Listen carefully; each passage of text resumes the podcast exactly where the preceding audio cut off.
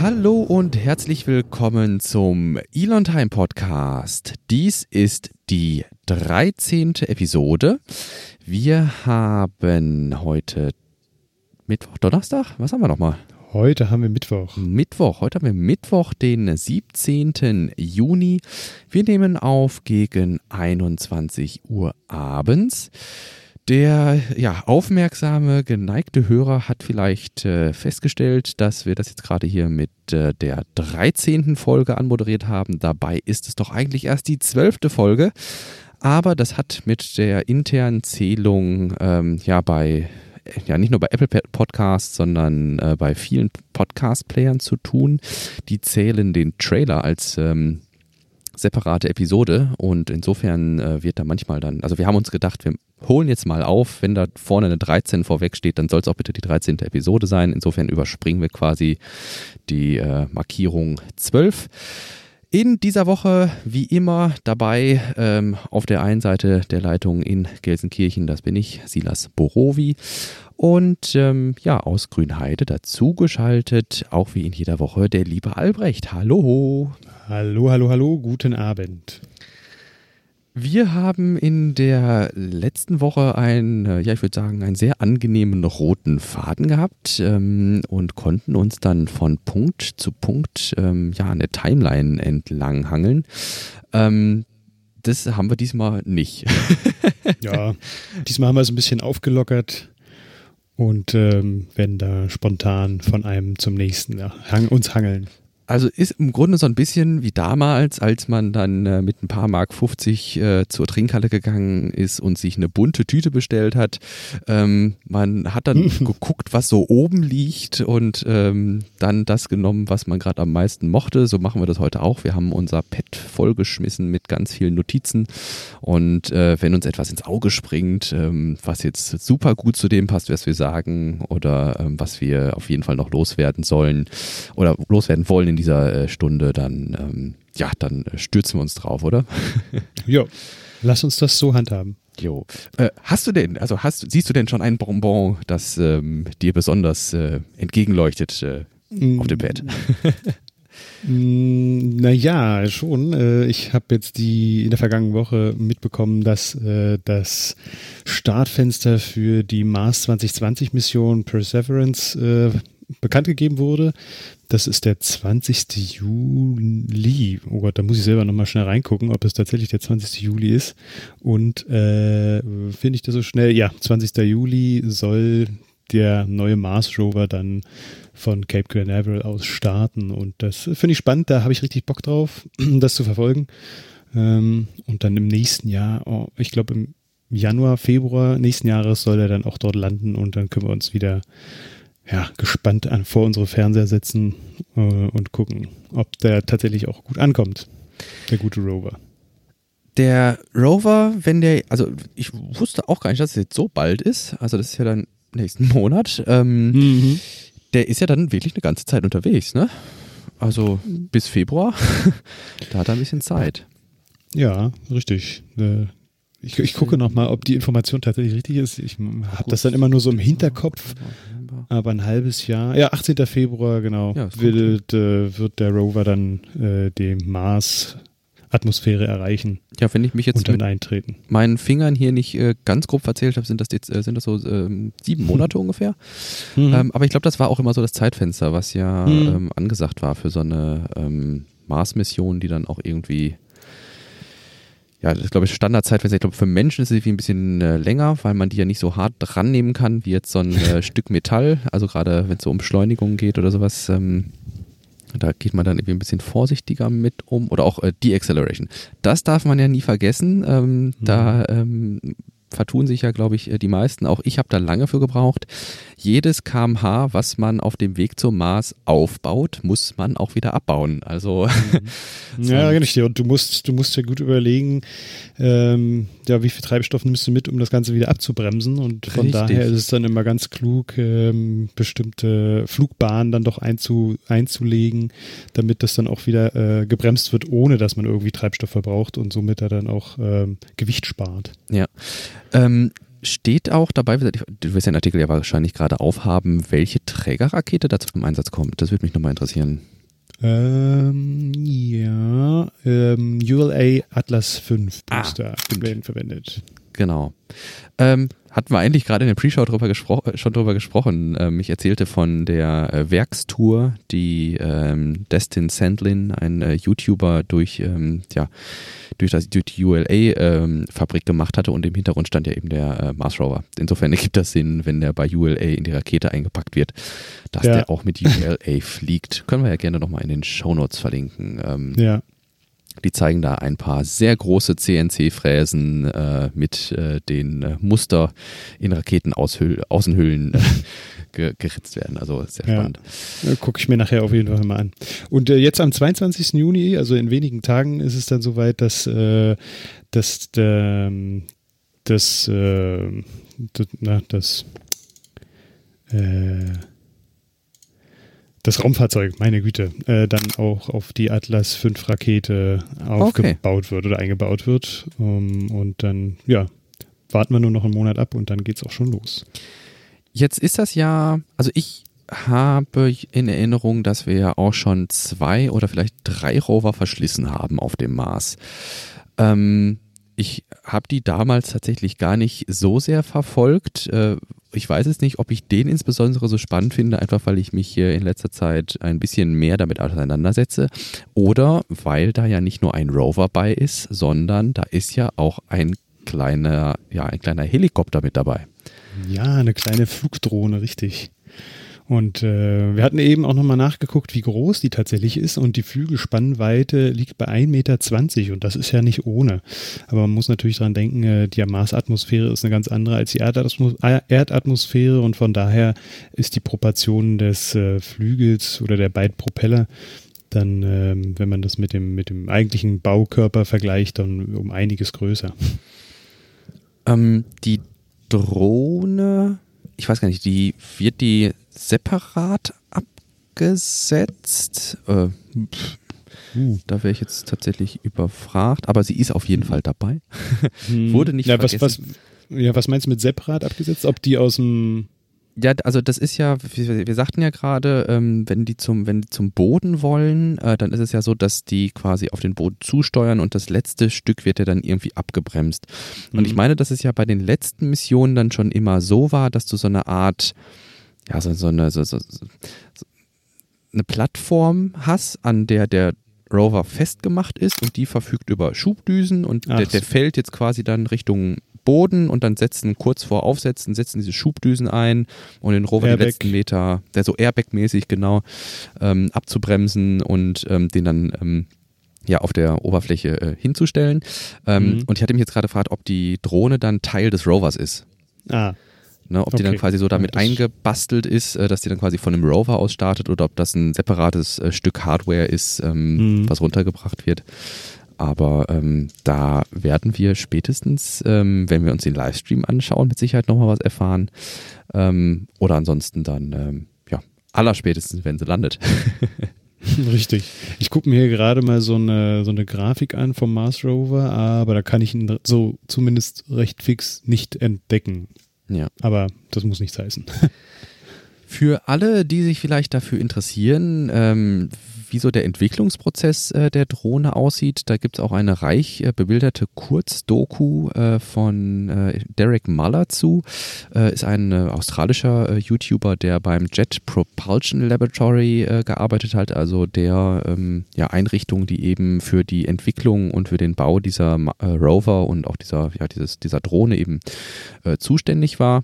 Und ähm, ich finde, da wird dann, werden auch solche Sachen geschildert, wie, wir gerade sagt, wie du gerade sagtest, ähm, die Flügelspanne Spannweite muss ja so groß sein, weil eben die Atmosphäre so dünn ist und dass dann tatsächlich da ein, ein großer eine große, große Vakuumkammer ist, wo man die Luft abziehen kann, um Marsatmosphäre zu simulieren und dann zu versuchen, die Drohne so zu programmieren, dass sie da drin fliegen kann, weil es ist ja kein Mensch dran. Das darf man ja auch nicht vergessen. Es ist ja am anderen Ende der Leitung kein Mensch, der in Echtzeit diese Drohne steuert. Das ist ja ähm, größtenteils autonom. Ne? Mhm. Ja, das ist schon interessant. Ja. Ähm, hast du das kann ich gerade nochmal parallel ansonsten nachgucken, die Signallaufzeit zum Mars, das war ja auch nicht unerheblich, ne? Ja, ist richtig. Ähm, Weshalb man natürlich dazu übergeht, auch die Fahrzeuge, wie du ja gerade sagtest, auch autonom zu steuern. ähm, und das Bodenstation ja. Mars etwa 14 Minuten. Also mhm. ähm, da ist dann von so einer, also von so einer Standarddrohne, wie man die äh, hier auf der Erde fliegt, ist der Akku dann schon fast leer, bevor ich hier auf der Erde das Signal bekomme, dass sie gestartet ist. Mhm. Ja. Aber gut, ach, das, das kommt ja dann noch dazu. Moment. Äh, äh das ist ja genau ein Weg sieben Minuten, zwei Wege 14 Minuten und dann muss man natürlich auch dafür sorgen, dass nichts im Weg ist. Ne? Mhm. Also, dass nicht der Mars ähm, dann zufällig auf der anderen Seite der Sonne ist oder sowas, dass man da durchfunken müsste oder sowas. Oh Mann, ja gut. Äh, Aber ich, ich stelle mir das so vor, ich meine, ich fliege auf dem Gigafactory Berlin Gelände auch mit der Drohne und die Drohnen haben ja heutzutage auch viele Möglichkeiten, äh, auch autonom Entscheidungen zu treffen, ob sie jetzt da in den Baum reinfliegen sollen oder nicht. Und da ähm, werden die Drohnen äh, der Zukunft sicherlich auf dem Mars auch solche Eigenschaften haben und dann auch entscheiden, ob sie gegen den kleinen Hügel da fliegen oder nicht. Am Stein und, hängen bleiben äh, oder Am nicht. Stein hängen bleiben, genau. Ja. Und äh, da verspreche ich mir viel von. Ja. Vor allem, da werden ja, was sind das ist jetzt eine 20, also ich weiß nicht, wann die Entwicklung angefangen hat, aber da wird ja auch entsprechend aktuelle äh, Hardware mit an Bord sein. Und äh, ich denke, da werden einige coole ähm, neue ja, Videos, ich weiß es nicht, aber zumindest äh, Bilder mhm. von der Marsoberfläche nochmal oh, ja. in äh, Richtung Erde gesandt werden. Ja, und ich meine, die Drohne ist jetzt dazu da, um auch äh, einzuschätzen, wie durch welches Terrain der Rover fährt und äh, welche Route vielleicht am ehesten eingeschlagen wird. Und da kann ich mir vorstellen, wenn die beiden Geräte gut miteinander zusammenarbeiten ähm, und dann auch autonom oder per künstlicher Intelligenz ein Idealweg vorgeschlagen wird, dann ähm, kann das miteinander ziemlich gut funktionieren. Ja. Ich glaube, dass das auch durchaus die, je nachdem, wie lange die Drohne hält, das weiß man jetzt natürlich nicht, ähm, aber dass das auch die äh, Lebenszeit insgesamt äh, der Geräte verlängern kann. Weil, mhm. soweit ich mich erinnere, war das ja beim äh, Rover schon immer ein Problem, dass man jetzt nicht so richtig einen Überblick davon hatte, wo man jetzt genau lang fährt. Und wenn man dann in unwegsames Gelände äh, kam und sich da die äh, Räder kaputt gefahren hat oder sowas, dann hat das ja die äh, Bewegungsfreiheit doch ähm, auch teilweise massiv eingeschränkt. Ne? Mhm. Oh ja, da hat man ja auch äh, ziemlich verrückte Bilder gesehen von den Rädern, die dann ja. äh, nach zwei, drei Jahren auch schon ziemlich kaputt waren. Ja, ja. Sich in, äh, ja, in Luft aufgelöst haben, kann man fast sagen. Ja. Aber da, wie gesagt, wir sagten gerade, die Drohne an sich ist schon kein kleines Gerät. Man muss sich auch immer wieder vergegenwärtigen. Auch so ein Mars Rover ist jetzt kein kleiner Gerät.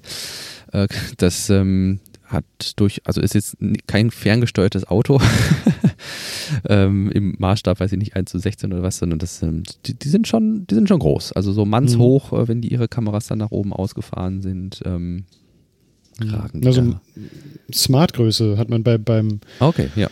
Hat man ja immer so gesagt, ne? Ja, das ist schon ordentlich.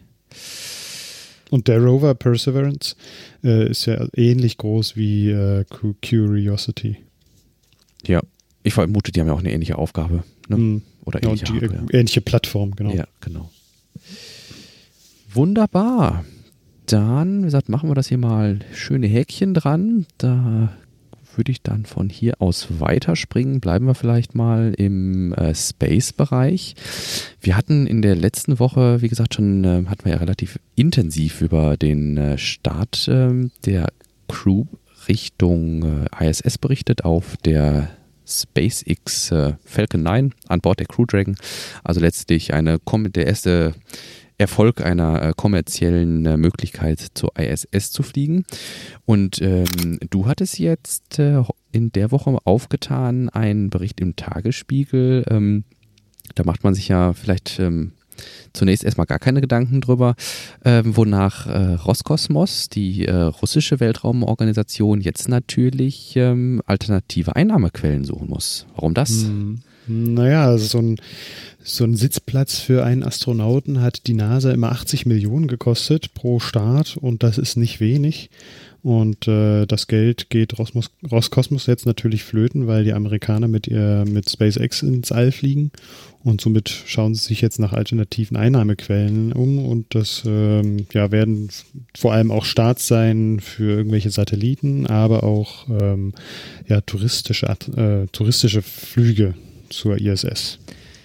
Ich muss sagen, ich halte die äh, Soyuz da tatsächlich sehr geeignet für, weil die ja eine unfassbar hohe Zuverlässigkeit aufweist. Also die ist ja so oft schon geflogen und ich meine, die Fehlerrate ist irgendwo im äh, unter 1%, meine ich mittlerweile sogar. Mhm. Ähm, und insofern kann man da mit Sicherheit dem ein oder anderen Hobby-Astronauten oder dem Besucher ähm, der ISS ähm, ja schon eine gewisse Sicherheit auch verkaufen. Ne? Also die kann man, mhm. glaube ich, schon einpreisen. Ähm, wohingegen ja beispielsweise die ähm, Falcon 9 hat, glaube ich, eine 97 Prozent äh, Sicherheit. Das sind alles hohe, also die letzten Prozent sind ja immer die, die man am schwierigsten kriegt irgendwie. Aber ähm, ich denke, das ist durchaus so ein Verkaufsargument für äh, eine Soyuz. Und ähm, ich weiß gar nicht, wie es die ESA äh, in Zukunft handhaben wird. Ähm, oder auch die JAXA, also die äh, japanische Weltraumorganisation, mhm. die Kanadier. Flug zur ISS wurde ja jetzt in gewisser Weise marktwirtschaftlich liberalisiert und ähm, das wird durchaus den Markt aufmischen. Wenn Boeing noch dazu kommt, ähm, allerspätestens, hm. denke ich jetzt. Ne? Ja, wobei äh, ich weiß gar nicht, wofür diese 80 Millionen sind. Sind die auch für Ausbildung oder ist das nochmal extra? Weil, wenn ich mich recht erinnere, ähm, Anusha Ansari ist ja damals, ich weiß gar nicht, ich glaube 2006 äh, auch zur ISS geflogen und hat damals 16 Millionen Euro bezahlt. Okay. Äh, um zur ISS zu gelangen. Ich guck mal, wir und haben. Da sind ja 80 Millionen eigentlich also um einiges mehr. Ja, das ist doch das Schöne. Wir können doch hier gerade einmal kurz gucken. Ähm, was wir hier an Soyuz. So, also, wir haben hier einen Dollarpreis. Also ich vermute, dass die Ausbildung mit drin ist. Also ich denke von vorne bis hinten, mhm. also du kommst quasi als Wissenschaftler oder als ähm, Tourist, äh, kommst du dann da ähm, in die Einrichtung, wirst ausgebildet und fliegst dann zum Mond. Äh, zum Mond. so weit sind wir noch nicht, lieber Silas. Nein, den Mond haben wir touristisch noch nicht erschlossen. Also, liebe Zuhörerinnen und Zuhörer, lasst euch nicht irritieren. Das kommt noch. Ähm, wir sind jetzt erstmal dabei, die äh, ISS touristisch zu erschließen. Ähm, aber hier steht jetzt ein äh, pro, pro Sitz, also per Seat, äh, Kost von äh, 86 Millionen US-Dollar.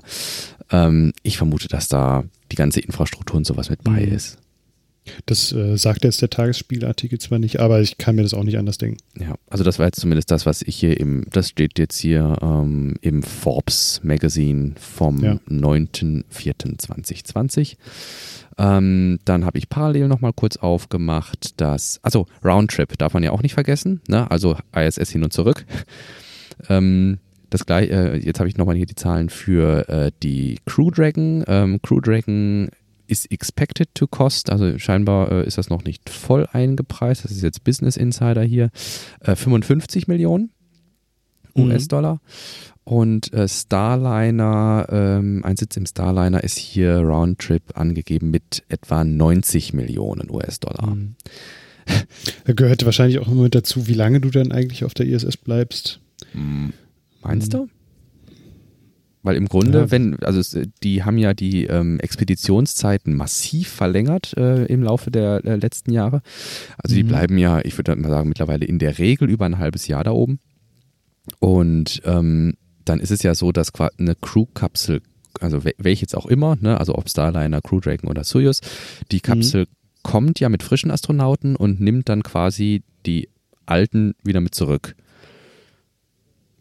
Und mhm. insofern glaube ich, dass die, dass da wirklich, also von Seiten, also wenn wir auf die Kapsel gucken, also auf Crew Dragon, SpaceX-mäßig, auf Starliner Boeing-mäßig oder auf äh, Sirius Roskosmos-mäßig, zählt, glaube ich, tatsächlich nur ähm, der An- und Abflug zur ISS. Ich weiß nicht, ob in die Kosten der Aufenthalt, ja. also das wird beim touristischen natürlich. Du meinst, ja, genau. Da du sprachst jetzt von den Astronauten und genau, ja. ich meine die Touristen, da wird man okay. halt gucken, wie lange die da tatsächlich da oben sind und äh, danach auch dann den Preis verhandeln weil ich auch gerade sehe, dass halt äh, ja, unterschiedliche Leute auch schon oben waren, die dann aber auch unterschiedliche Preise gezahlt haben, wobei jetzt hier nicht aufgelistet ist, wie lange ja. sie dann immer oben waren. Und äh, da hat äh, Frau Ansari halt 16 Millionen für ihren Raumflug bezahlt und äh, einen Charles Simoni 25 beziehungsweise 35 Millionen US-Dollar, der ja nur auch schon zweimal da oben war. Ja. Aber ich würde jetzt auch mal vermuten, dass der Aufenthalt auf der ISS ja wahrscheinlich nicht in den Startkosten mit drin ist, ne? Also das wäre, das, dann würden ja die, die, die Pro-Sitz-Angaben hier wenig Sinn ergeben irgendwie. Hm. Also ich denke, dass wir dann bei der Soyuz zum Beispiel, wenn du touristisch die ISS erschließen willst, äh, werden 86 Millionen zuzüglich äh, Kosten und Logis ähm, auf der ISS sein. Ne? Hm. Pass auf, Silas, lass uns das so machen. Für die nächste Folge gucken wir uns das nochmal ganz genau an. Das wäre doch vielleicht mal ein interessantes Thema. Ja, ja. Also was kostet es, wenn wir unser, ja, nein, wir müssen mehr verkaufen als unser Hab und Gut, aber äh, wenn wir mal zur ISS fliegen wollen. Ja. So drei Wochen ISS-Urlaub in den Sommerferien. Ja. Oder? Genau. Ja. Gucken wir mal. Ich mache das hier mal in einer anderen Farbe. Ich mache das hier jetzt mal gelb. Dann äh, wissen wir, dass wir das dann nochmal rüberschieben aufs andere Pad. Oder komm, ich mache das mal direkt hier. So, zack. Episode 14, die eigentlich Episode 13 ist. Sehr schön. Gut. Ähm, mir liegt auf dem Herzen für diese Woche dann noch einmal kurz äh, Bericht erstatt, zu, zu, erstatten, äh, dass Starlink 8 gestartet ist. Äh, Starlink ist äh, mit einer, ja, oder der, die Falcon 9 ist äh, mit äh, insgesamt 61 Satelliten ins All gestartet. Sonst waren es ja immer nur 60. Davon waren 58 Satelliten ähm, ja, die operativ in das Starlink-Netzwerk eingehen und drei Satelliten waren die vor ein paar Folgen angekündigten Ride-Sharing-Satelliten. Ähm, das sind, soweit ich das gesehen habe, Erdbeobachtungssatelliten, die im niedrigen Erdorbit durch die Gegend kreisen. Und ähm, ja, hier kommt dann jetzt quasi nochmal ein Faktor hinzu, womit sich der, die Startkosten für Starlink nochmals drücken lassen. Mhm. Finde ich cool. Ja, ja äh, bin gespannt, was dann noch in Zukunft so für Satelliten dann neben den Starlink-Satelliten ja. auf die Reise gehen. Ja. Und da ist der Markt gar nicht mal so klein. Also ähm, damals, als ich bei New Space Vision noch mit dabei war, da haben wir auch des Öfteren uns den Markt genauer angeschaut und das ist ziemlich diversifiziert. Ja. Also da gibt es viele, viele kleinere Unternehmen und Startups, die da auch was in den Erdorbit bringen wollen. Ja, man meint das gar nicht. Ne? Also wenn man sich so mhm. äh, unterhält über Raketen, dann nimmt man meistens irgendwie so die großen, großen Raketenstarts äh, war oder auch die großen, großen Trägerraketen an sich, was ja dann so Atlas äh, für Europa oder die ähm, die, die, die neue Vulcan Rocket äh, von ULA mhm. in Amerika oder ähm, die Chinesen mit ihrem äh, Long March sind das, glaube ich, oder? Mhm, ja, ähm, die Inder mit ihrer PSLV. Ja, genau. Also diese, diese größeren Trägerraketen, aber dass es tatsächlich eine ganze Menge ähm, Unternehmen gibt, äh, die kleine Satelliten ins All schießen, ähm, das, äh, das übersieht man, glaube ich, irgendwie schnell. Mhm. Jo, ähm, ja. Hast du, hast du spontan im Kopf, wann da der nächste ansteht? Das, das ist auch bald. Das ist gar nicht Star so weit weg. Das war ein paar Wochen weg jetzt. Ähm, ja.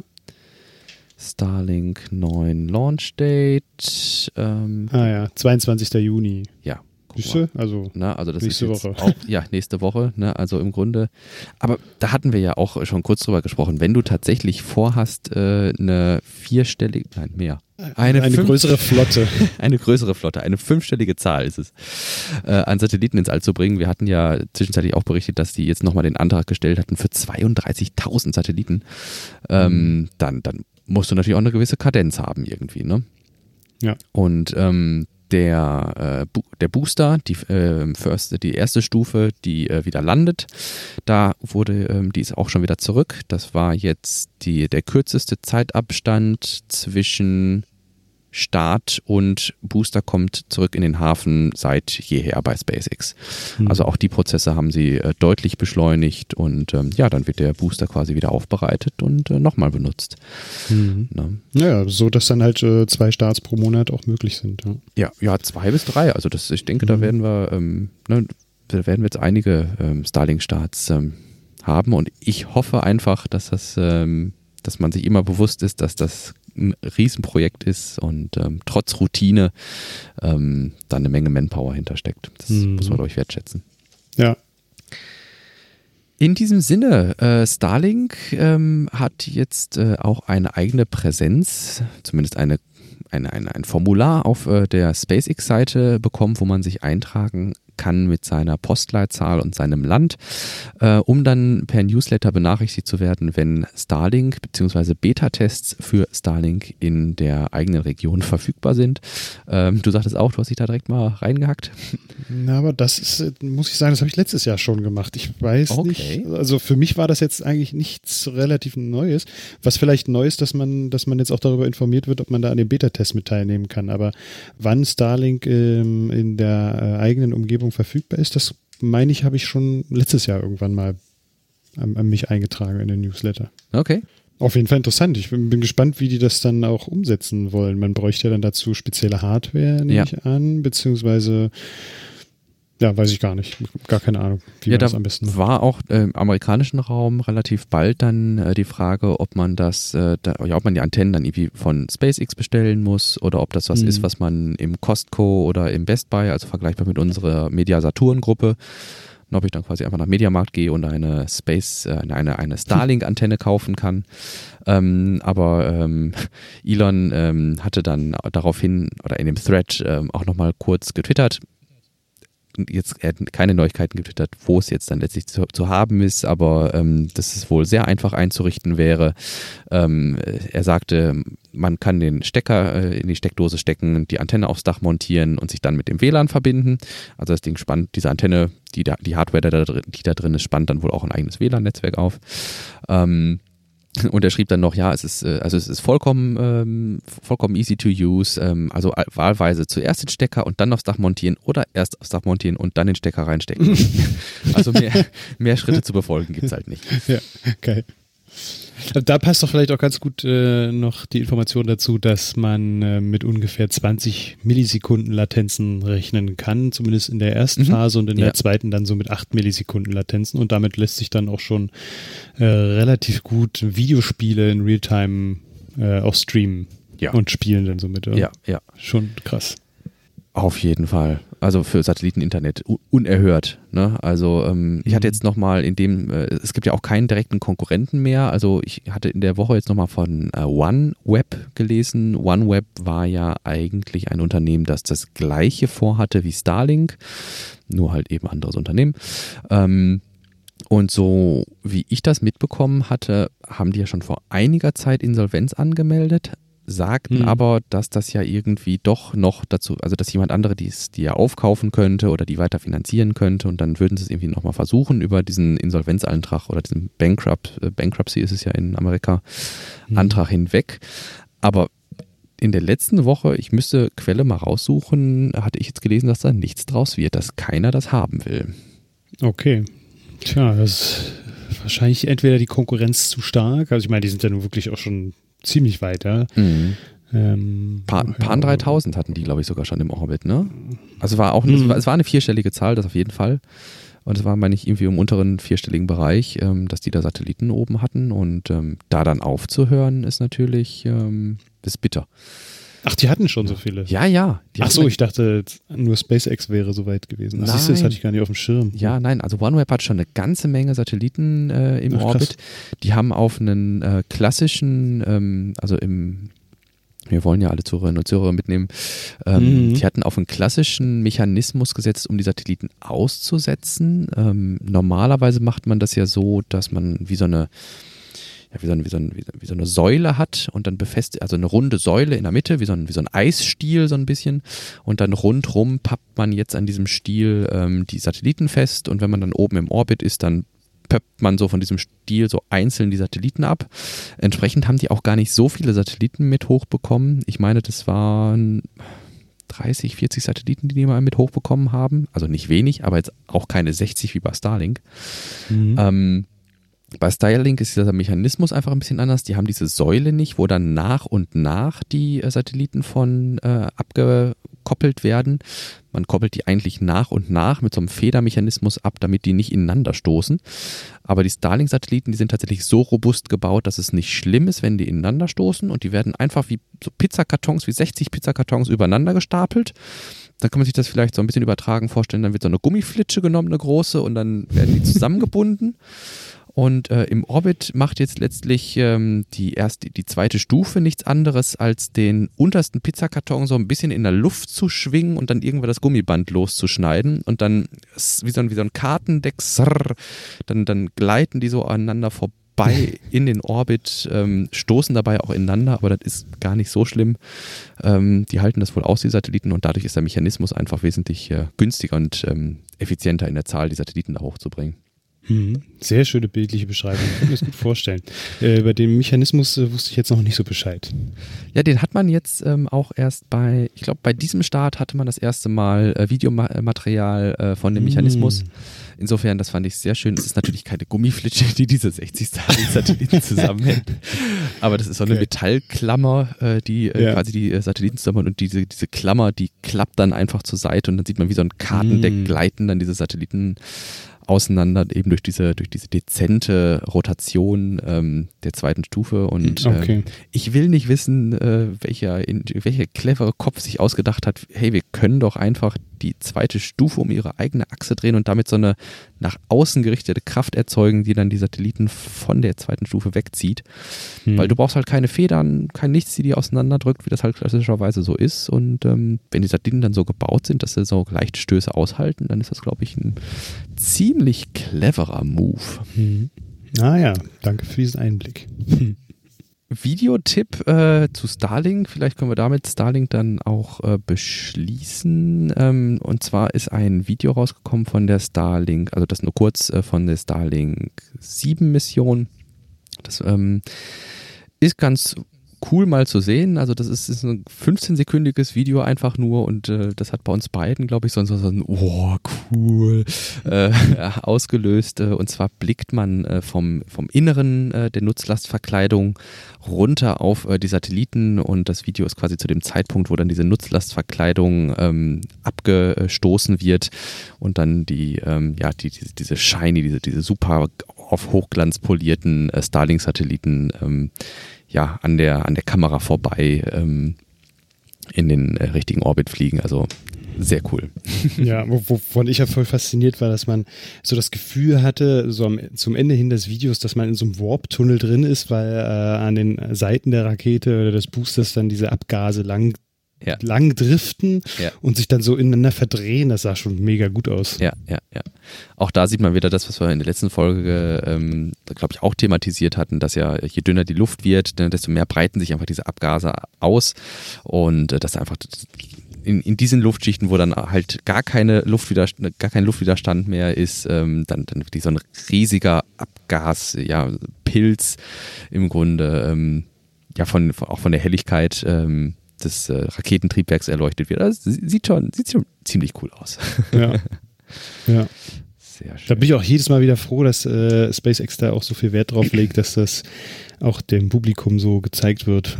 Und was ich, da passiert. Und ich bin mir sicher, dass das auch äh, die, das allgemeine Interesse an äh, Raumfahrt nochmal, also das hat dem Ganzen, glaube ich, nochmal einen Kick gegeben irgendwie. Mhm. Also so öffentlich, äh, öffentlichkeitswirksam äh, auf YouTube immer alles live zu streamen und im Nachgang dann nochmal 4K-Material zu liefern von allen Abschnitten des Flugs, wo man dann einzeln durchklicken kann.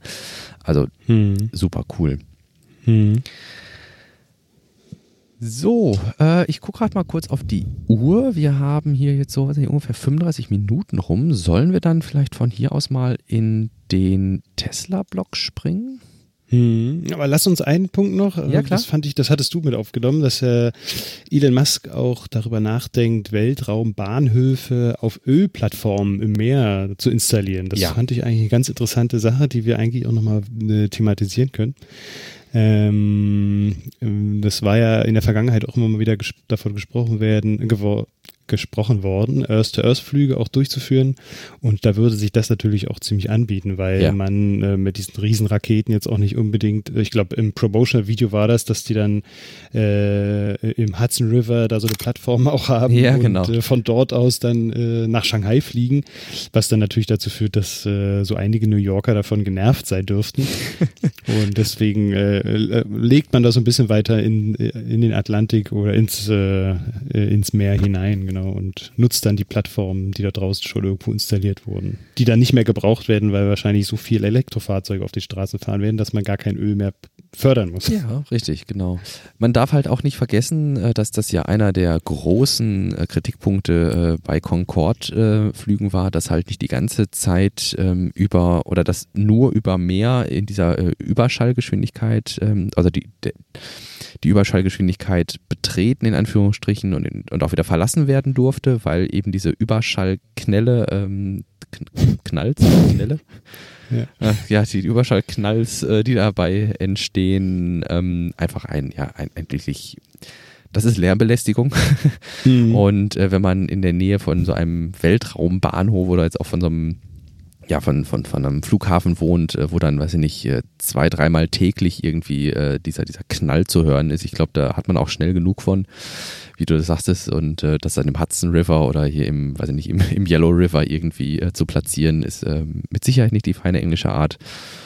Und da dann auf etwas entlegenere ähm, ja, Platt Ölbauer-Plattformen zurückzugreifen, ähm, die ja relativ fest ähm, verankert sind dann mit dem Grund und da die nötige Infrastruktur aufzubauen, ist, glaube ich, naheliegend.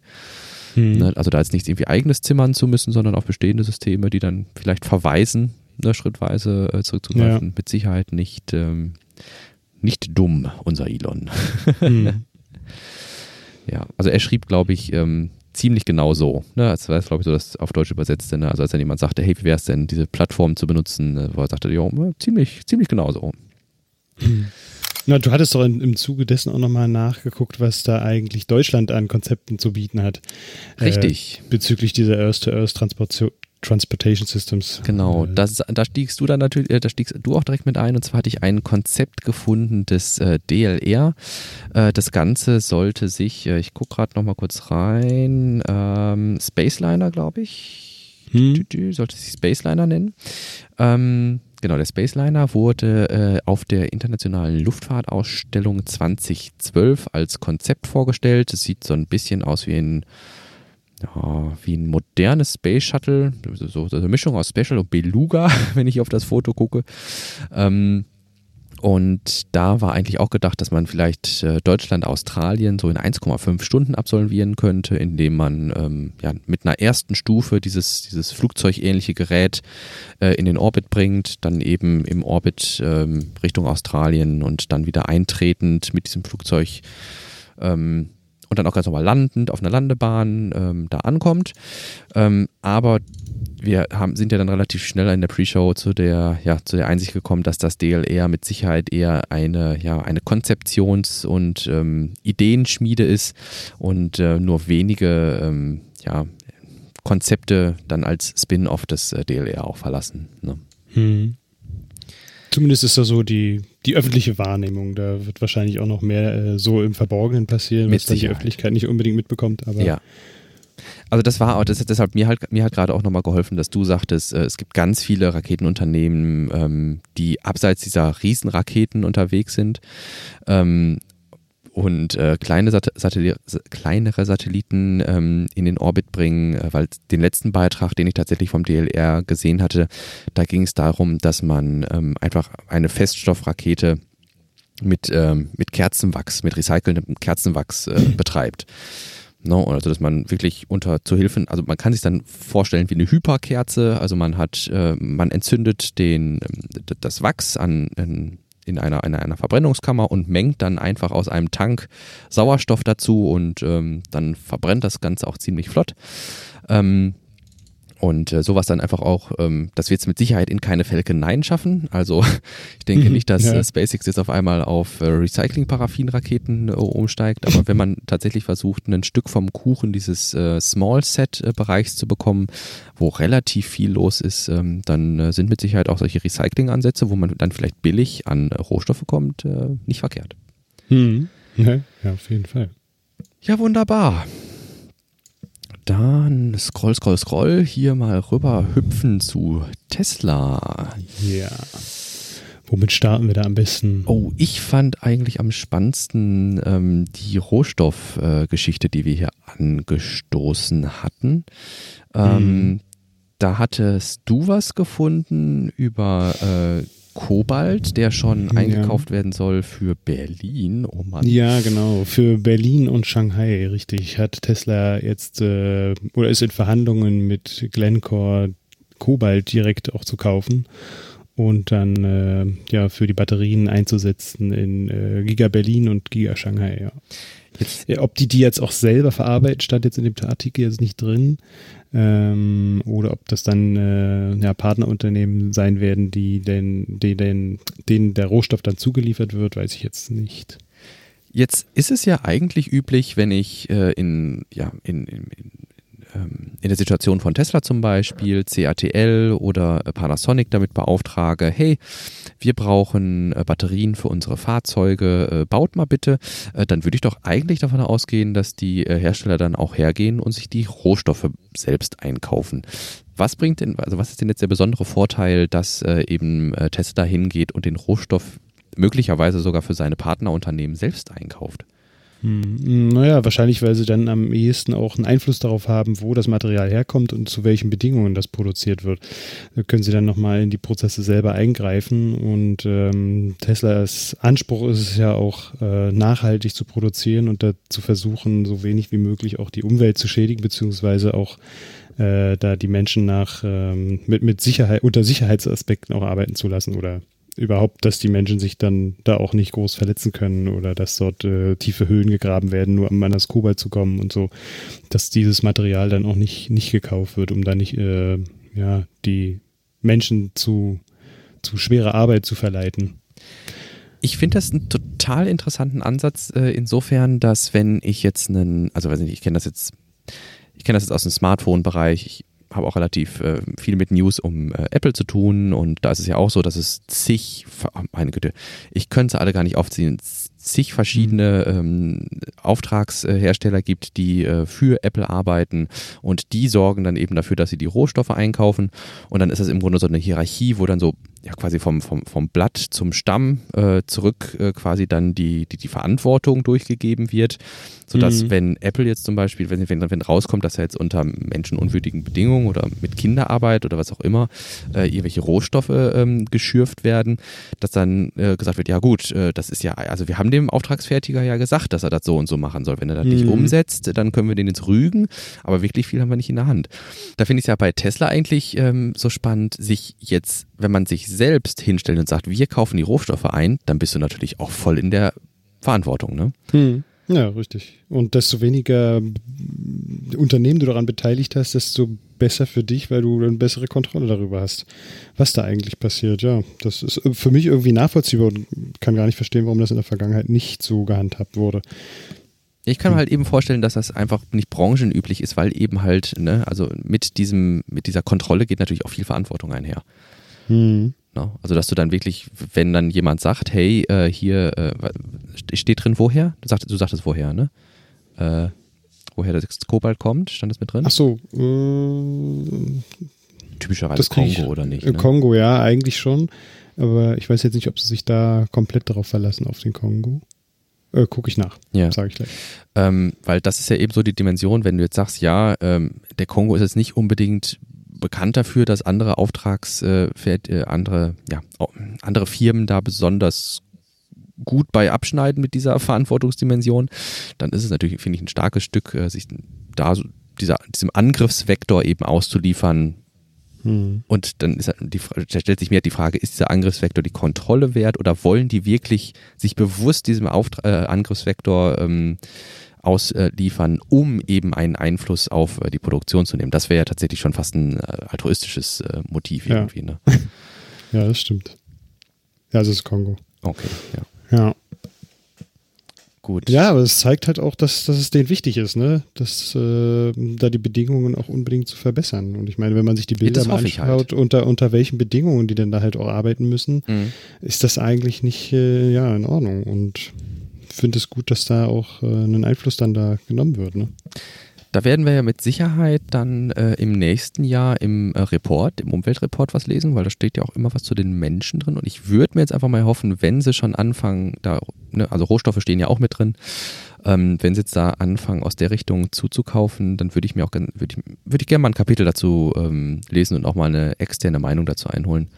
hm. oder zumindest mal eine externe Meinung lesen, ähm, weil das ist natürlich, ähm, wenn man das jetzt tatsächlich irgendwie aus so, so Gutmenschentum, also aus wirklich aus ähm, nicht aus Profit, also wenn man es zum Beispiel nicht macht, um da jetzt noch mehr, äh, also um die Marge zum Beispiel äh, für sich zu vereinnahmen, die sonst einen Zwischenhändler hätte oder sowas, ähm, dann, das wäre natürlich ein Ding. Ne? Also dann wäre Tesla tatsächlich noch ein äh, ganzes äh, Stück weltverbesserischer, weltverbesserischer unterwegs, ähm, als ich das ähm, gemeinhin so mhm. verbreiten würde. Ja. Da, da fällt mir gerade ein, ich hatte mal dazu eine ganz coole Quelle gefunden ähm, und die würde ich mal mit äh, in das Padlet hauen. Äh, der Titel von dieser, der, von dieser Beschreibung oder von diesem Bericht ist Open Letter to anyone who uses smartphone, drives an electric car or flies a plane. Ja. Flies on a plane. Das ist von Siddharth Kara um, und der war längere Zeit in Kongo unterwegs und hat da mal auch Fotos geschossen, wie die da arbeiten und unter welchen Bedingungen und äh, hat das wirklich richtig gut dokumentiert über mehrere Seiten und das kann ich einfach mal auch mit, mit hochladen, dass man sehr da mal gerne. so einen Einblick bekommt. Ja, sehr gerne. Das wäre was, was mich auch persönlich auch nochmal interessieren würde. Mhm. Also, weil das betrifft ja, das betrifft ja tatsächlich, das betrifft, trifft natürlich insbesondere jetzt so Massenabnehmer von Batterien, wie beispielsweise Samsung, Apple und, äh, und Tesla und alle diese große Batterien äh, Stückzahlen kaufen. Aber ich finde mhm. genauso auch den, äh, den oder diejenigen, die das dann halt auch einkauft irgendwie, ne? Mhm. Also ja. Super cool. Ja, danke, genau. Ich sehe schon, hast du schon mit reingepackt. Ja, in äh, diesem Atemzug äh, würde ich noch eben das mit reinbringen, was äh, ich gelesen hatte. Und zwar ist äh, eben einer der äh, Auftragsfertiger für Batterien ähm, neben Panas Panasonic ist äh, CATL, das ist ein chinesischer Hersteller. Und ähm, da ist jetzt in einem, wie war es? Ich meine, in einem Interview oder auf einer Pressekonferenz war es, wo der äh, Vorstandschef von CATL interviewt wurde. Und ähm, jetzt komme ich gerade nicht auf den Artikel, weil Golem mich hier dazu auffordern möchte, den Adblocker auszumachen. Geht mir gerade genauso. Meiner ist aber aus. Äh, naja. Na, toll. Hilfe. Ach nee, du musst dir erst Werbung noch angucken. Super. Ach Gott. Ja, vielleicht mache ich den Adblocker dann für Golem doch mal aus. Ähm, auf jeden Fall ist es so, dass äh, der Vorstandschef von CATL jetzt ähm, hat durchsickern lassen, dass die den 2 Millionen Kilometer Akku äh, in Entwicklung haben für Tesla. Ähm, es soll sich natürlich nicht um einen Akku handeln, äh, wo so viel äh, Strom, nein, es passt kein Strom rein, aber äh, wo so viel, der eine so große Kapazität hat, dass zwei Millionen äh, Kilometer am Stück möglich sind, ohne nachzuladen, sondern es geht einfach um diese, ja, diese gefürchtete Akkudegradation, dass ein Akku altert und mit der Zeit immer weniger leistungsfähig wird. Ähm, dass eben jetzt ein Akku ähm, in Entwicklung ist oder kurz vor Beendigung der Entwicklung, der eben zwei Millionen Kilometer ermöglicht, bevor der nennenswert degradiert ist. Und ähm, ich finde, das ist jetzt keine große News in dem Sinne. Ich glaube, das haben wir in den letzten Jahren äh, schon so als ähm, Natur gegeben ähm, mit, äh, mitgenommen, wie, wie Computer immer schneller geworden sind, äh, werden auch die Akkus immer äh, länger haltbar. Aber ähm, wir hatten das ja mit Erdumrundung ja immer so verglichen, da finde ich ähm, zwei Millionen Kilometer ähm, ist schon ein ganzes Stück, bis dann äh, so ein Auto aufgibt. Also es, es gab ja, glaube ich, mal, ich weiß nicht, ob du das mitbekommen hattest, ein Model S, was äh, verkauft wurde mit äh, eine Million Kilometer auf dem Tacho. Ähm, aber zwei Millionen ist dann natürlich für einen Akku, dann, mhm. da hört es dann so langsam auf, wo man sagen kann, der Akku ist der Schwachpunkt irgendwie. Ne? Mhm. Ja, richtig, richtig. Und in dem Zuge das ist vielleicht jetzt ein bisschen weiter hergeholt. Ähm, ist vielleicht auch interessant, dass Tesla ja mit, äh, mit Großbritannien jetzt so ein äh, Liefer- äh, oder Energiezulieferer oder oh ja. Energielieferunternehmen auch äh, geplant hat und da dann auch äh, Second Life Batterien genau. äh, auch bereitgestellt werden können, um äh, Energie zu bereitzustellen. Ja. Ähm, und das äh, fällt ja dann ein bisschen weiter ins Hintertreffen, wenn dann die Fahrzeuge doch auch zwei Millionen Kilometer mit einem Akku halten. Ja, da habe über das, das hatte ich gerade auch exakt in dem Moment im Kopf. Ähm, das Second Life existiert weiterhin, aber es ist nicht das Second Life des Akku, der quasi schon also das, das Fahrzeug, angenommen, das Fahrzeug ist jetzt, also nicht, acht Jahre alt und die Garantie vom Akku ist jetzt abgelaufen und dann wird es fällig, aufgrund der Akkudegradation einen neuen Akku einzubauen. Und der mhm. alte Akku wird ja aktuell dann eben, weiß ich nicht, das ist bei, bei BMW und bei, bei Renault, also bei Renault weiß ich, die haben da sogar ein relativ großes Pro Pilotprojekt mit den äh, lokalen Energieerzeugern. Das quasi äh, alte Renault Zoe Batterien, die dann, weiß ich nicht, acht, acht Jahre, fünf, sechs, sieben, acht Jahre alt sind, die degradiert sind, eben ähm, nochmal ein zweites Leben mit ihrer geringeren Kapazität bekommen. Mhm. Das Second Life für so eine 2 Millionen Kilometer Batterie wäre ja dann im Grunde, wenn das Fahrzeug sein Leben beendet hat, es durchgerostet ist oder die, weiß ich nicht, äh, die, die, das Fahrwerk auseinanderfällt, dass der Akku dann im Grunde ja nochmal ein zweites Leben in einem Gebrauchtwagen auch bekommen könnte. Mhm. Mhm. Oder dann eben gesagt wird, gut, äh, es lohnt sich jetzt nicht, weil die Akkutechnologie mittlerweile so fortgeschritten ist, äh, den in Gebrauchtwagen einzubauen. Ähm, aber dann halt herzugehen zu sagen, gut, jetzt haben wir hier einen Akku, der hat gerade mal, weiß nicht, also zwei Millionen Kilometer. Ne? Also eine Million Kilometer fährt ja so schon keiner, aber der hat jetzt eigentlich noch, weiß ich nicht, 95 Prozent, 90 Prozent seiner äh, Designkapazität, ähm, den dann halt für sowas zu ver verwenden, ist natürlich, ähm, wäre natürlich irre. Ne? Mhm. Da würden die Preise purzeln ja. für so eine Powerwall. Ja. no. ja. Cool, sehr schön. Dann, ich gucke noch mal rein hier. Ähm, ja. ja, ich mache Golem mal zu, das bringt ja mal gar nichts. Schade. Ähm, ah, ja, das ist was, ähm, das, das, nimmt man, glaube ich, so am Rande wahr. Ähm, weiß das häufig, glaube ich, nicht einzuordnen. Ich selbst tue mich da auch immer schwer. Ähm, und zwar hat Elon in der letzten Woche durchblicken lassen, dass jetzt langsam die Serienproduktion des Tesla Semi losgeht. Der eine oder andere wird sich sicherlich erinnern, das ist ähm, der, ja, wie nennt man das auf Deutsch? Man Truck. Die Zug, Zugmaschine oder was? Ne? Zugmaschine, genau, ja, genau. Die, die Zugmaschine ähm, für den, ja, für, für Güter-LKW. Äh, ähm, die auf, ja, auf, auf Teslas, ähm, auf einer neuen, äh, auf einem neuen äh, Baukasten von Tesla im Grunde aufbaut und ähm, ja, das elektrische Transportieren eben auch von, äh, von unseren klassischen 40 Tonnen dann eben ermöglichen soll. Und ähm, der war, der ist schon ewig angekündigt äh, mhm. und es gab auch schon äh, Prototypen, die zwischendurch in Amerika gesichtet wurden.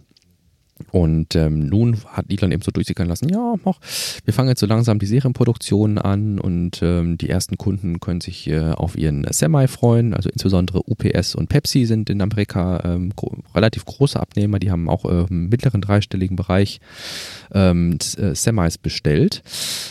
Das, diese Ankündigung von Elon, was Elon so tweetet, führt ja immer irgendwie zu leichten äh, Turbulenzen im äh, Börsenkurs äh, bei ähm, Tesla. Das hat eben dazu geführt, dass Tesla kurzzeitig nach Marktkapitalisierung der wertvollste Kfz-Hersteller der Welt war. Und zwar noch vor Toyota und allen anderen. Und das finde ich ist eine ganz schöne Wucht. Das ist äh, krass, ja. Und da ist aber die Frage, inwiefern das auch äh, dem tatsächlichen Wert des Unternehmens entspricht. Äh, Richtig, da ist sicherlich genau. auch viel Spekulation dann dabei. Genau. Also hier geht es dann, ne, das ist halt, mich kostet das auch immer viel Gehirnschmalz, da irgendwie so einigermaßen durchzuschauen. Also Börse, mhm. das äh, gibt es äh, Ben Sullins irgendwie, äh, den, äh, der macht in dem ähm, Our Ludicrous Future Podcast mit und der sagt, ja, also er selbst ähm, versteht zwar, wie der Aktienmarkt funktioniert, aber er wird da nie selbst einsteigen irgendwie, weil er ihn dann doch nicht vollständig versteht.